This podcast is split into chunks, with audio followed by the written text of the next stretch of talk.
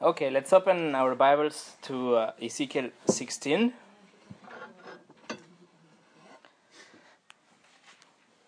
All right. So I want to, before we start, I was thinking yesterday, and I really feel, I think I, I want to uh, really thank you all for uh, listening and uh, giving me the privilege of bringing the word uh, all of these Sundays.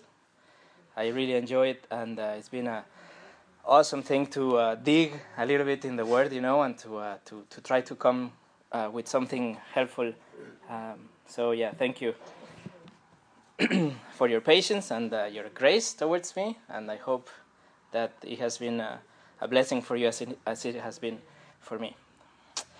So we have uh, we finished looking at Ezekiel as a watchman, and now we uh, I think that we grasp the the message and the vision of a watchman as for the recent events events that took place this week.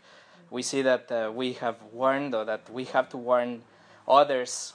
For example, when if an evangelical church is inviting a, a heretic or something like that, you know, we go and we tell them, we warn them that what they're doing is wrong. Or uh, we warn also those outside, those that are perishing without the gospel. We warn them with a gospel tract, or we try to turn the conversation into the things of God. So we uh, we warn our people. That is the message of the of the watchman. And as we follow the train of thought or the the, the main divisions of the book of Ezekiel, now we will go and consider Ezekiel as an evangelist, as someone that brings good news.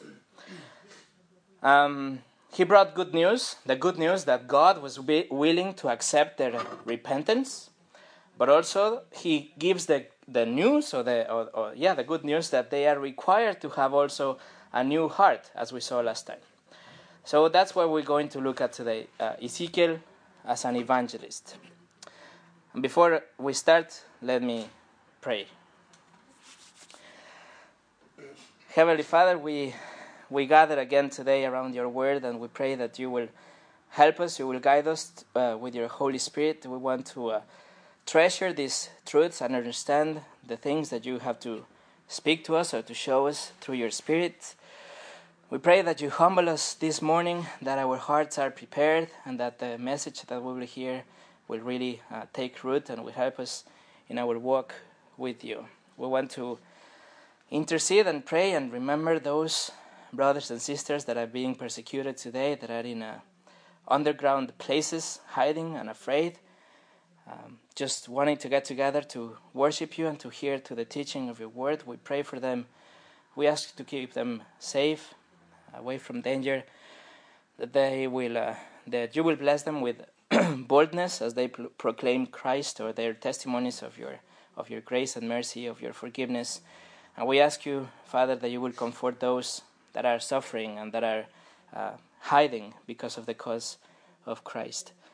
And as we open the Word again today, we pray that you uh, graciously will bless the preaching of, of your Word, that you will, uh, that we will see the amazing grace that you give us, that you're offering to humanity, and the great and awesome privilege also that we have as being uh, evangelists, as some people that bring good news, ambassadors of your kingdom. So may your name be exalted today as we study your word, as we preach it. In Jesus' name, amen.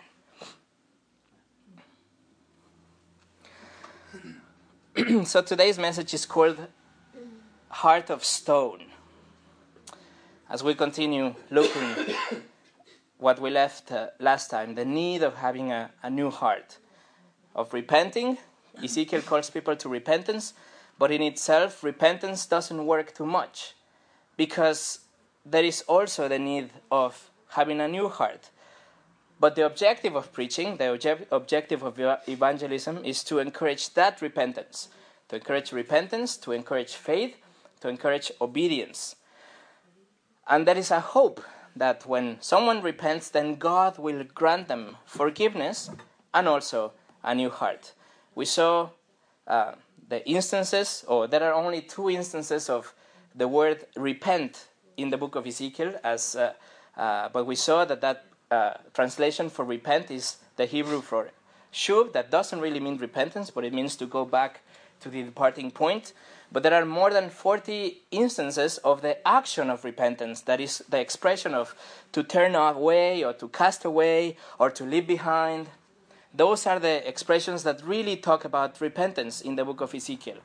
So, uh, if it happens 40 times, it's almost one time per chapter. The importance of repentance is, is very important in the book of Ezekiel and uh, because that's what God requires from us once that we understood that we have sinned.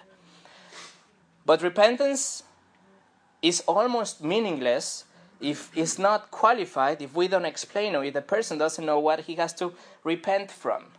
So in Ezekiel, there is always a qualifier that comes before or after the action of turning away or repentance. So, for example, he says, "Turn from wickedness, quick wickedness, turn from evil." Turn away from your idols. Turn away from your abominations. Turn away from your sin. Turn away from all your transgressions. And this is because we, there has to be a conviction of sin. There has to be a conviction of that what we are doing wrong, that is wrong, so that repentance has its true effect. The turning from that has to be with a conviction of being wrong about it. Because without that conviction, then that repentance is only a change of habit. It's only a, well, I'm not going to, you know, um, uh, cheat on my wife because that's wrong. Now I'm just going to look at women because that's less wrong. There has to be a conviction of what we're doing that is wrong. Because without it, then repentance doesn't have too much meaning. That is why Calvary, the cross of Jesus, is also meaningless if there is no, not a conviction of sin prior to, uh, to the preaching of the cross, to the message of grace, to repentance. So Ezekiel, as an evangelist, he will explain and he will take time to, ex- to, to make them understand their transgressions. And that's what we saw last time in the end of chapter 18. We saw that he asks, or he says that they have to repent to cast away all their transgressions, to turn from them. But that is not enough. He said in chapter 18 that they need to have a new heart. Remember? I hope. So we finished last week by considering that the need of having a new heart. And it makes sense because without a new heart, then there is not any desire to hate sin. There is not any desire to turn from that sin. It is like if we ask a pig to turn from mud, but not only, not only to turn from its mud, but also to hate it, he can't. There is no way that he can do that. He's still a pig. What he needs is to have a new nature. God tells the exiles that they need a new heart and they need a new spirit. They need to change their habits. They need to turn to God, but be different. They need that new nature. And we need to uh, or in terms of the New Testament, we need to be born a second time. We need to be born again. so let's talk about the heart. When the Bible speaks of the heart, obviously it's not talking about the muscle that we have here that pumps blood through our bodies. What the Bible means with the heart is the inner self, the desires, the will of the person, the emotions of the person, the real you kind of thing even if the word heart appears almost a thousand times throughout the Bible, about 750 times in the Old and about 200 times in the New Testament, less than 10% of those instances actually talks about the pump, the muscle. The rest of them, they talk about that, the inner you, the real, the desires, the emotions that you have. So, why does God require a new heart? Why in Ezekiel uh, 18, the last verse we saw last time, says that we have to cast out the transgressions, but also we have to make a new heart or to have a new heart. The answer is very simple, but it's very rude, it's very sad.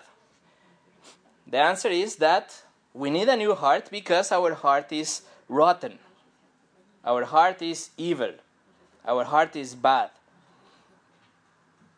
We will talk about the new heart but before we do, I want us to understand the nature of the human heart. Why is it rotten? Why the Bible says that we are evil, inherently evil? James Montgomery Boice, a theologian, Bible, uh, Bible teacher in the 1970s, he wrote that without a knowledge of our unfaithfulness and rebellion, we will never come to God as the God of truth and grace. So let us look at, let's have that knowledge of our unfaithfulness. Let's have that knowledge of our rebellion, of the wickedness of our hearts, so that then we can really appreciate the God of truth and grace and what He offers us. We will look, we will look at what the Bible calls the heart of stone. How many times we have heard the expression, oh, that old lady, you know, she has a good heart. Or that man, or, that grandfather, he really had a good heart. And that phrase is always, is almost always followed by the things that the person used to do or does. He has a good heart. She, ha- she helps orphanages. She gives money to the poor people. She or he helps troubled youth in the street, like our friend we heard of this week. She is so loving with her husband, or he has never cheated on his wife. They have a good heart. But what does God think of the heart of men? What does God think of our hearts? That is ultimately what is important. I don't care what people think of my heart because it is God who really sees what is my heart. And what God says of our hearts is really the difference between heaven and hell. Let's look at the message that God gives to the people through Ezekiel. Let's look at the consequences or the, uh, the result of the, nation, the, the nature of our hearts. We will read some verses in chapter 16 which, by the way, is the longest chapter is in Ezekiel and is probably one of the most, uh, the one, one that accuses the most and one that in, indicts the most. It is a very strong chapter. In fact, some ancient rabbis they forbade the reading, the public reading of this chapter because of its nature. I want us to read this because in this text we will see the result of that evilness of the heart of people, of our heart. So let's read from verses 1 through 14, uh, 1 uh, through 14. We will not do much exposition. I'll just comment a few times because I want us to really follow the narrative. This is a metaphor. Okay, in reality, it's talking about something else, but I want us to just read the as it is, as a text, as a story. Mm-hmm. So, verse 1 Again, the word of the Lord came to me Son of man, make known to Jerusalem her abominations, and say, Thus says the Lord God to Jerusalem. This is the message, okay? Your origin and your birth are of the land of the Canaanites. Your father was an Amorite, and your mother a Hittite. And as for your birth, on the day you were born, your cord was not cut nor were you washed with water to cleanse you, nor rubbed with salt, nor wrapped with in swaddling clothes. No, I pitied you to do any of these things to you out of compassion for you. But you were cast out in the open field, for you were abhorred on the day you were born. Let's pause. God begins by giving a metaphor about the origins of Jerusalem and Israel as a people.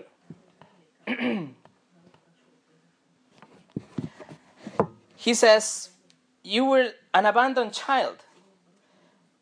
Israel was like an abandoned child without anything special, just lost, thrown out, thrown away in the field. Jerusalem was in the time in the time of the Amorites and the Hittites, it was just another city.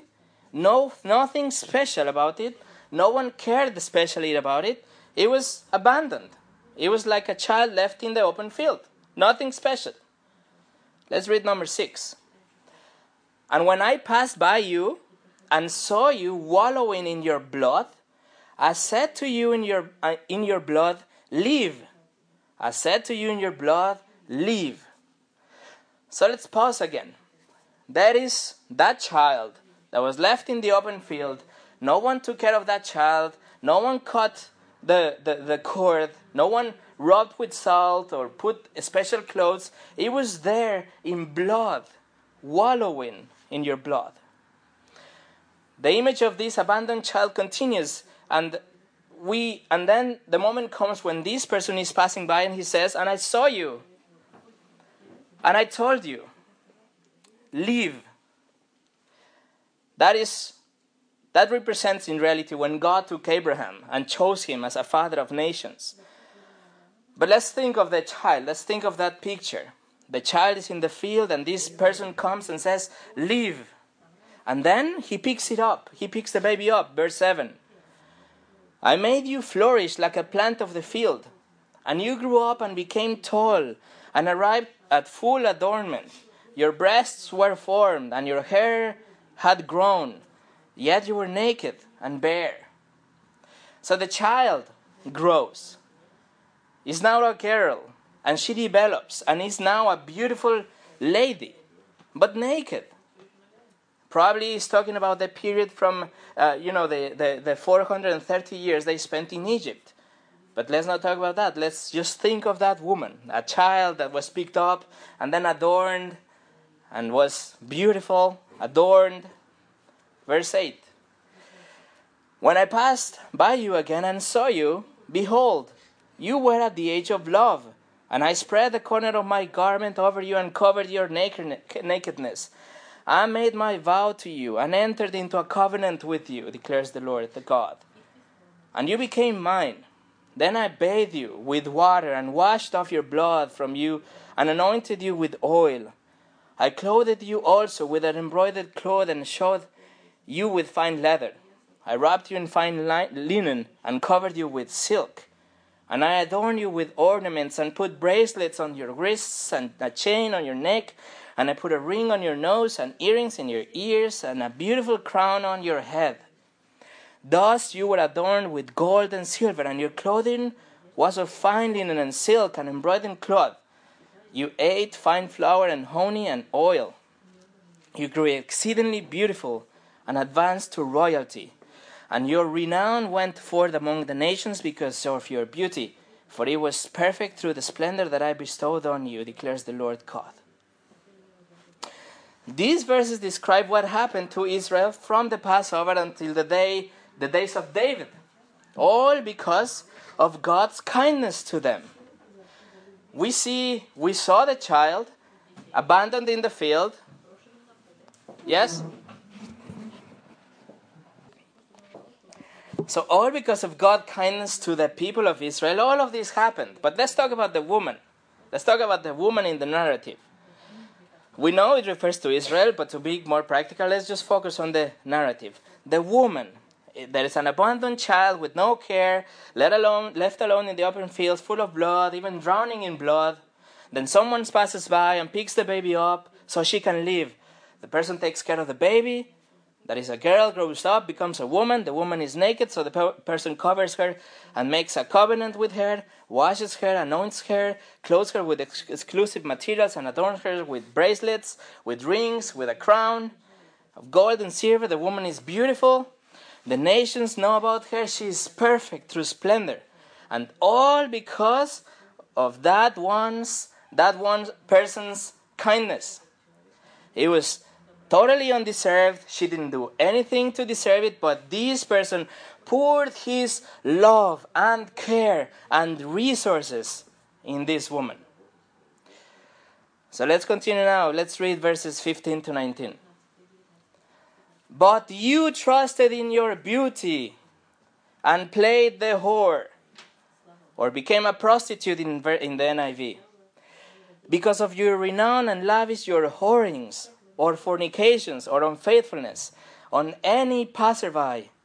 Your beauty became his. You took some of your garments and made for yourself colorful shrines, and on them played the whore.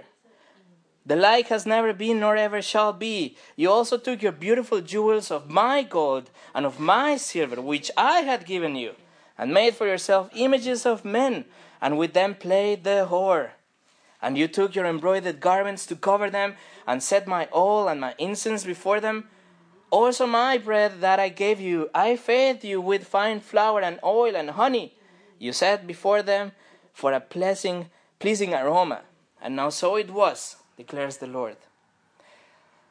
All this unfaithfulness and prostitution is said because Israel turned to idols. They denied the true God and worshipped other gods. But let's focus in the, in the woman. All of this love and kindness is poured onto her, and then she turns her back and she goes and she becomes a prostitute basically. Jump down to verse 22. And in all your abominations and your whorings, you did not remember the days of your youth, when you were naked and bare, wallowing in your blood. What an ungrateful woman! How forgetful! How wicked! Why did she do it? She had everything, and all the love, and all the care, and all the kindness.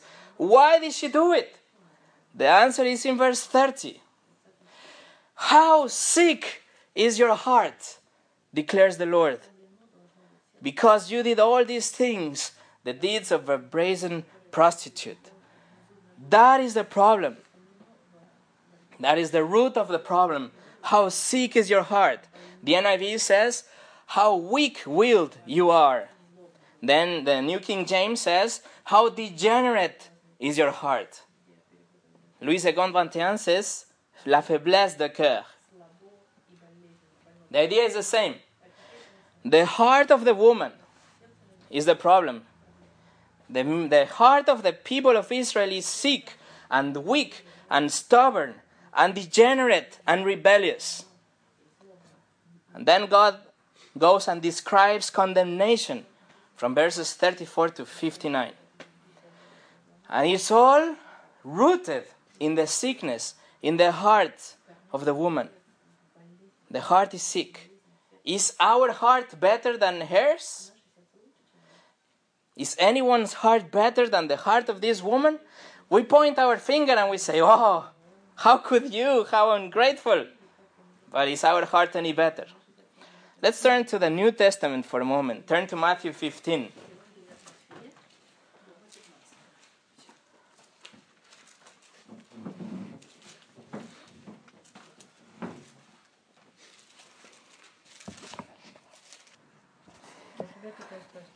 So we look at a we will look at a passage in Matthew 15, just for context. Uh, Jesus is confro- confronted because this time his disciples didn't wash their hands before eating. Which, which uh, verse? Not yet.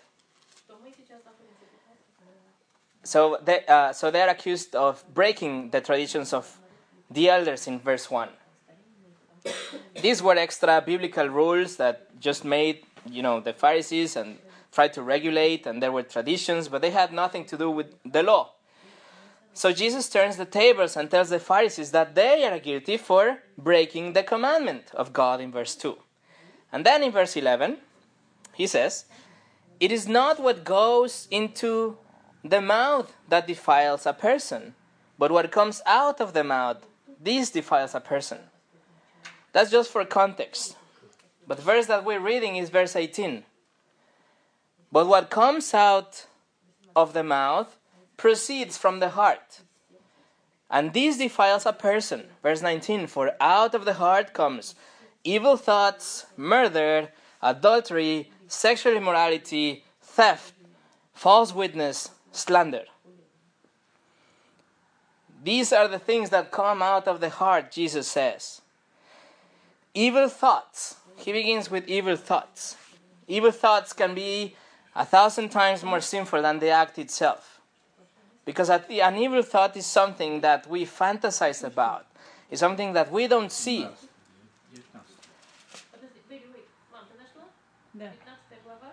да, да, да. Mhm. So, evil thoughts, uh, for example, a serial killer or a terrorist can fantasize in killing a thousand people, but he can maybe only kill 12 before he gets caught.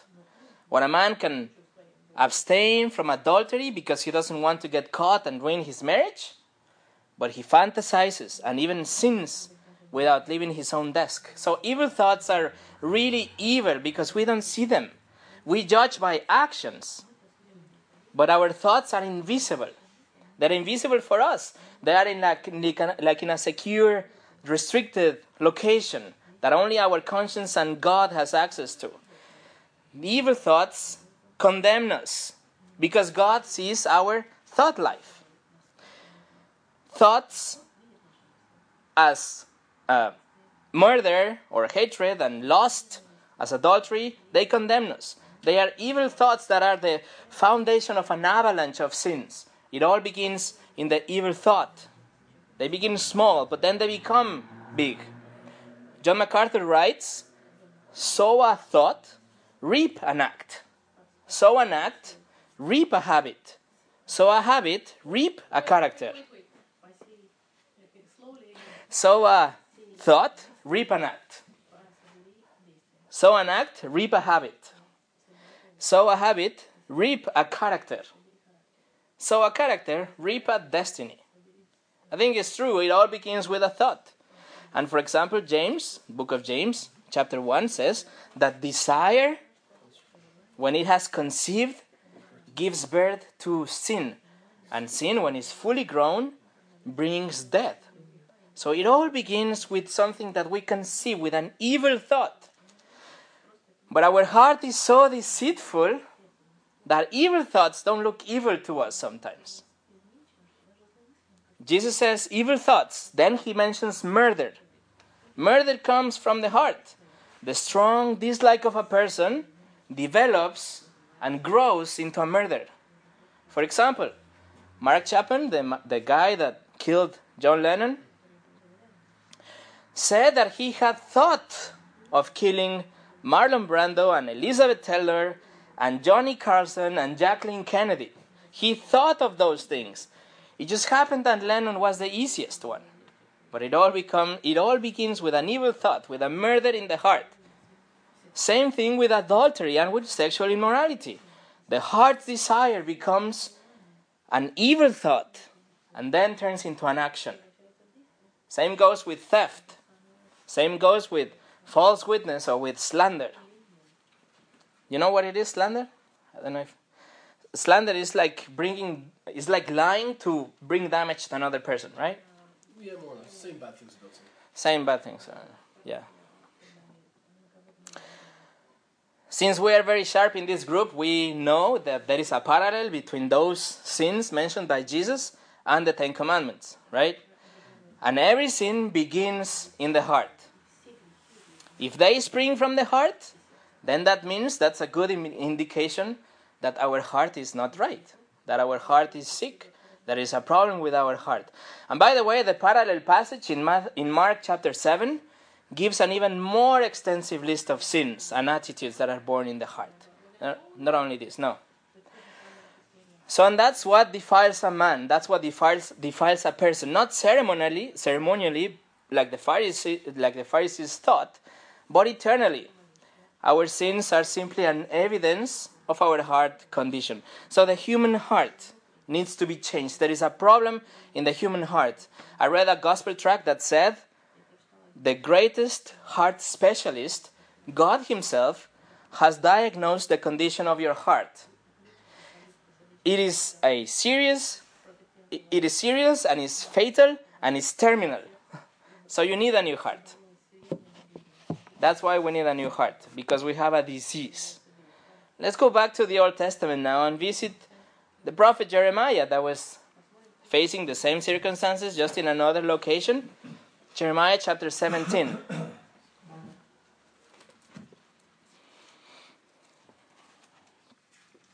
by the way the Hebrew translation for heart is lev, which refers to a person's inner life, the will, the thought, the motivation, the emotions.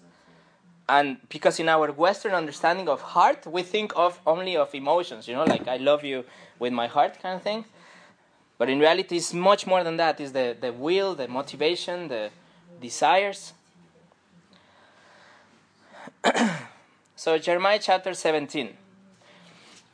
In verses 5 and 6, God says that cursed is the man who trusts in man. In verses 7 and 8, God says that blessed is the man who trusts in God. So you have two possibilities. In one hand, you have the curse of God if you trust man, And in the other hand, you have the blessing of God if you trust in Him. There are two options. And then Jeremiah kind of interrupts the speech and says in verse 9 The heart is deceitful above all things and desperately sick. Who can understand it? God presents the curses, presents the blessings, the choice seems to be obvious. But Jeremiah says, Wow, who would choose that? Who would choose the curse? The heart is a deceiver. Who can understand it? Why would you choose the curse? And God continues right after in verse 10 and says, I, the Lord, search the heart. I know the heart. I test the mind. Jeremiah says that the heart is deceitful above all things. Deceit comes from the root that means to supplant, to exchange, giving one thing for another, to be treacherous, to violate the trust. How, in which ways is the heart deceitful? The heart says, number one, the heart is deceitful because the heart says that we are good. Our heart says that we are good people, that as long as we don't hurt anyone else, we are good. In fact, the, the heart says that we are all good, human race, that we are all inherently good. There is a website that is called debate.org, which usually does polls. And to the question, is man inherently good or evil? A hundred percent answered is good. Hundred percent. Jonathan Edwards, probably the most important American theologian, said in the 1700s, he said, The deceitfulness of the heart of man appears in no one thing such as this of a spiritual pride and self righteousness. That spiritual pride and self righteousness is a proof, 100%, of the wickedness, the deceitfulness of heart. Because the heart says, We are good. The heart says, number two, as a consequence of number one, he says, the heart, if there is a heaven, we deserve it. The heart says that God is happy with us. We are good, and He owes us blessing. And the final prize, the final compensation is paradise, eternity in heaven. The heart says, number three, consequence of number one and two, that we are okay without Christ. We don't need a Savior. Because we're good and we earn heaven, we don't need a Savior. We have done so many good things that we don't need anyone to save us.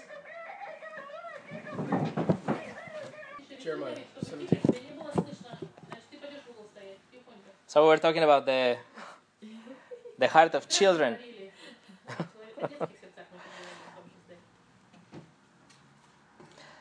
so the heart says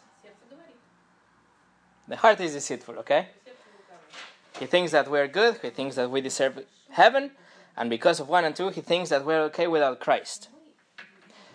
A quote from Spurgeon our deceitful heart suggests to us, first, that we should deny our present sinfulness and so claim fellowship with God on the ground that we are holy, and so may draw near to the ho- to holy God, to the holy God. It is suggested to our hearts that we should say that we have no sin. So our heart says, well, Spurgeon says that our heart suggests that we have no sin, and therefore we are not guilty, and we can approach God. That was Spurgeon. Our heart is deceitful for another reason also. Our heart is deceitful because its feelings changes all the time. He deceives us because our emotions change without warning and without any apparent reason. Emotions change, especially my wife's emotions. Our emotions are so unstable that if we base our relationships or our relationship with God with our feelings, then we will never find a solid ground because our emotions change. That's why we worship with our heart and with our mind because our emotions change. As a side note, that's why I absolutely love hymns because it makes you think. It's like if you're worshiping or singing with your mind. And then, as a consequence, your emotions follow, but that's another story. For example, well, during one of my last trips to Germany, there was a girl that came to me and asked me to pray for her because she wasn't feeling God. That's why our heart is deceitful because sometimes we feel and sometimes we don't feel. We're not to base our relationship with God with our feelings, but in our minds also, in what we read, in a solid ground.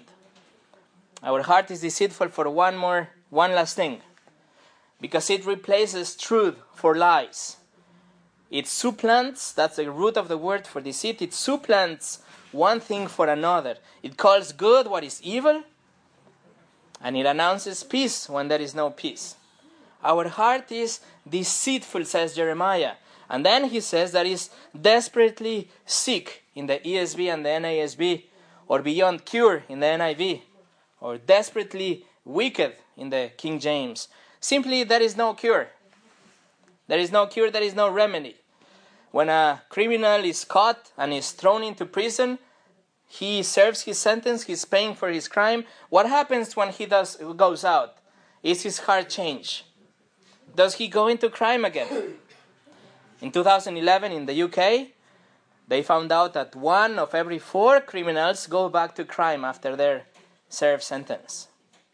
And that counted for half a million crimes that year. In 2008, for example, the New York Times published an article that, an article that says that 90%, no, that at least 90% of sexual offenders commit the crime again when they go out of prison. Our heart is beyond cure. Prison will not change the heart. It's desperately wicked and beyond cure, desperately sick. Deceitful and desperately sick. A last example. In 2008, there was a man in Connecticut that just wanted to write a phone number down in a piece of paper he found on the floor. And when he looked at that piece of paper, it was an envelope. When he opened the envelope, there was a check for $185,000. This was a 47 year old man that worked at McDonald's, that received food stamps because he didn't have money on his own. And he finds $185,000. What did he do? He took a bus and he went to the bank and returned the check to the landlord. the check was written to someone, so he goes to the bank and returns it to that person. And this made national news with a reason because it is so uncommon for man to do the right thing. It's so uncommon that it made the news. It should be the other way around. It should be the other way around. But the fact of doing what is right is so unusual because the heart of man is not good, desperately wicked. King Solomon was the wisest man on earth, right? He had every blessing, every power, riches. He was David's son. Solomon prayed for wisdom and he wrote the book of Proverbs. So, why did he fall by having so many wives and concubines? Why did he write one thing, warnings against the adulterous woman, and then practiced differently? Different another he practiced another thing. Well, because all of the wisdom in the world becomes corrupted without a new heart. What Solomon needed was a new heart that desires to put wisdom into practice. We need a new heart to apply wisdom in the good sense. So I think that we have established that the condition of the heart of man and woman is not good. And that is why God tells the people in chapter 18 that we, that we read last time that they need a new heart. They can dress it up, they can put perfume, they can do pretty things, religious duties, but he will remain corrupt and sick and deceiving. Before going back to Ezekiel, to our Ezekiel, let's look at Jeremiah since we're in Jeremiah. Turn to Jer- Jeremiah 13.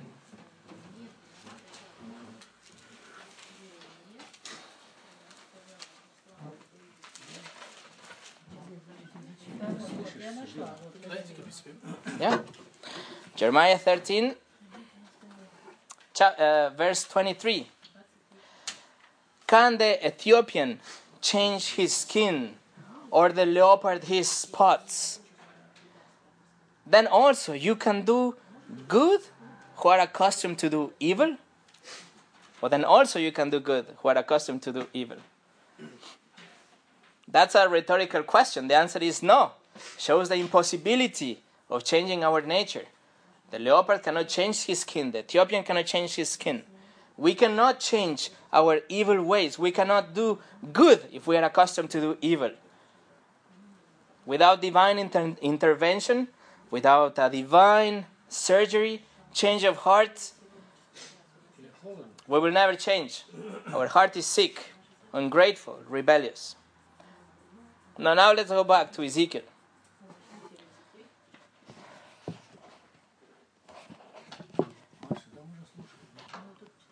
Ezekiel? Well, I wanted to look at something else, but I guess I've been already. I think I have to close, huh? Kind of. So we will look at something that I had for today next time.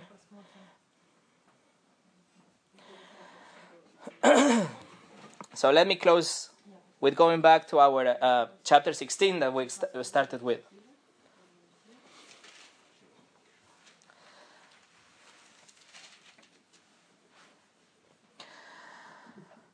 So why bother Ezekiel? Why are you telling us all these things? Why do we have to repent if the inner pers- person will never change? because God will bring about the change. It is God who will make the change. It is God who will perform the surgery. And we will talk about that new heart, or the heart of flesh, next week. The condition of the new heart, or the change of the heart. It is good to understand and feel the heaviness of the sinfulness of our hearts before. That's why we have spent all this time looking at the ugliness, so that when we come to the sweet part, it will, come, it will be super sweet. For example, Augustine wrote in his Confessions, he said, The recalling of my wicked ways is bitter in my memory, but I do it so that God may be sweet to me. Augustine recalled his wicked ways so that after he could really appreciate the change of heart. So this chapter, chapter 16, is that painful chapter that we read earlier. Let's remember, basically the woman takes all the kindness that was given to her and flushes it down the toilet. And because of that, there is condemnation from verse 34 until 59. But this, what is next, what we will read now, is amazing. It brought me to tears. Well, everything brings me to tears. So, shouldn't say that. But this is really amazing. Let's read verse 59 and 60. This is the point. This is why we read, we visited this chapter. We spoke about the ugliness of our hearts. Verse 59. Which chapter? Uh, 16. We were in 16 already.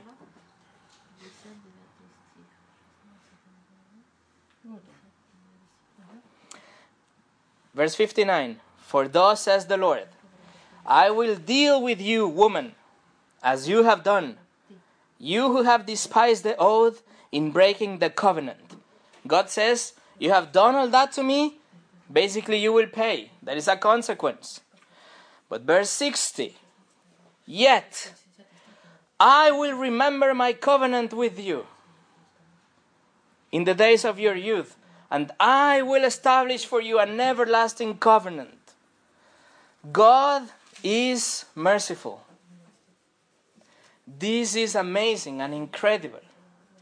He says, even if you treated me like that, there will be consequences, but still, nevertheless, I will have mercy and will remember my covenant. Not only God will remember the covenant of Israel's youth, talking about the Abrahamic covenant from Genesis 12, but also I will establish an everlasting covenant, which is the new covenant in Jesus. The basis of God's grace will not be like in the Old Testament covenants with the, which the Jews couldn't fulfill, even if they really wanted to fulfill, even with their best intentions. No, but the new covenant will be a product of God's grace. And in that grace, in that new covenant, He gives the new heart. But finally, let's look at verse 63. The last chapter, the last verse in this chapter. That you may remember and be confounded, and never open your mouth again because of your shame. When I atone you for all that you have done, I atone for you for all that you have done, declares the Lord God. God says that He will atone for all that they have done. Not only God will remember the old covenant, not only God will establish an everlasting covenant based, based in His grace and giving a new heart, a new heart that He requires but we cannot produce. Not only that, but also He will atone, He will pay for everything that they have done. These friends, looks at the cross. This looks at the laying of all our sins, of our sins in the person of Jesus on the cross. This is Isaiah 53 when he says that he bore our griefs. He was pierced for our transgressions, and he was bruised for our iniquities. He atones, he pays for our own sins. Isaiah looked ahead and saw Jesus being the substitute for sinners. Jesus dying in our place and giving us life. How amazing is this? The woman that was no one, he was nobody, he was abandoned. Because of kindness and grace and love, it became this beautiful, amazing, splendorous. But she turns her back and goes astray. There will be a consequence, but yet, in the mercy of God, He will remember that covenant and He will make a new covenant. And He will pay Himself, He will pay for the sins of the woman, of the sinners, like you and me. And He will give that new heart. He will give the heart that we require, that He requires, that we have to have. So, what is the solution for the old heart? The only solution is the grace of God, the mercy of God, the new heart that He gives us, not because we deserve it, not because we earn it, because, but because He is merciful and He gives it to us. Because without the new heart, without that new nature, we will never live. We will all die because the nature of our heart is evil. We are not good. Our heart is desperately sick. Ezekiel, as an evangelist, brought to the people that bad news of condemna- condemnation, but the good news of mercy. There is hope. But guess what? You and me, we're in a better position than Ezekiel. Because we have the full revelation of the New Testament already. We know exactly how those sins are being atoned for.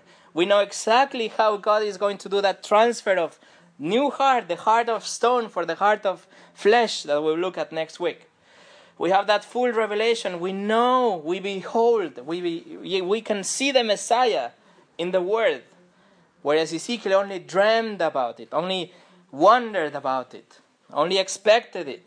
But we have the full revelation now. And the message is the same. The message is repent, forsake your sin, turn to God. Because outside of this mercy, you will get exactly what your desperately wicked heart deserves. We owe it all to God. We owe it all to His mercy. Let's close in prayer. Let's pray.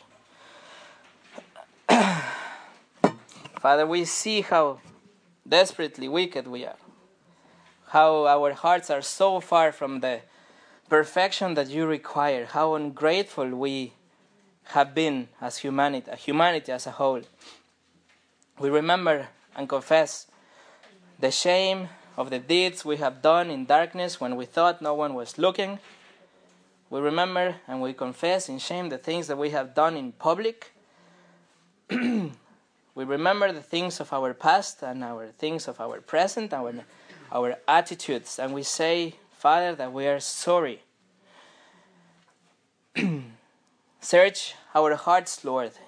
Search our minds and bring to us before us those things that still need to be cleansed in our hearts. That even with a new heart that you give us at a new in a new birth, there is still this remnant of sin and desire of our heart to be against you, to be gods of our own lives. we are so sorry for having taken our Christian walk as something light and even bringing shame to your name. Father, we re- repent because we know that we are not good. And we cling to your mercy. We cling to the way that you said that you would treat that woman, that you would give that chance, that message of mercy in chapter 16. Outside of your mercy, we are lost, Father, but we are so grateful that you are rich in mercy and abounding in love, and that you forgive. We thank you that you have washed us, that you cleanse us, and now that you have even given us that robe that says righteous, giving our sins to Christ in the cross. And we thank you because we have that new heart that wishes to please you, and that when we don't, our conscience tells us, and the alarm goes off, and we come and we repent and we establish and we and we try to re-establish the relationship with you because of your grace and mercy. Lord, we ask us to we, we ask you to help us to fulfill the ministry of evangelist, of someone who pleads with people to repent, that explains the bad news, but also the amazing mercy that you offer, the free gift of life and forgiveness. Lord, let us act accordingly. Let us represent the gospel of Christ in our lives, but also that we will be able to express it with our mouths. And we thank you, God, for this group and the time that we can spend together in peace, just listening, digging in your word. Thank you in Jesus' name.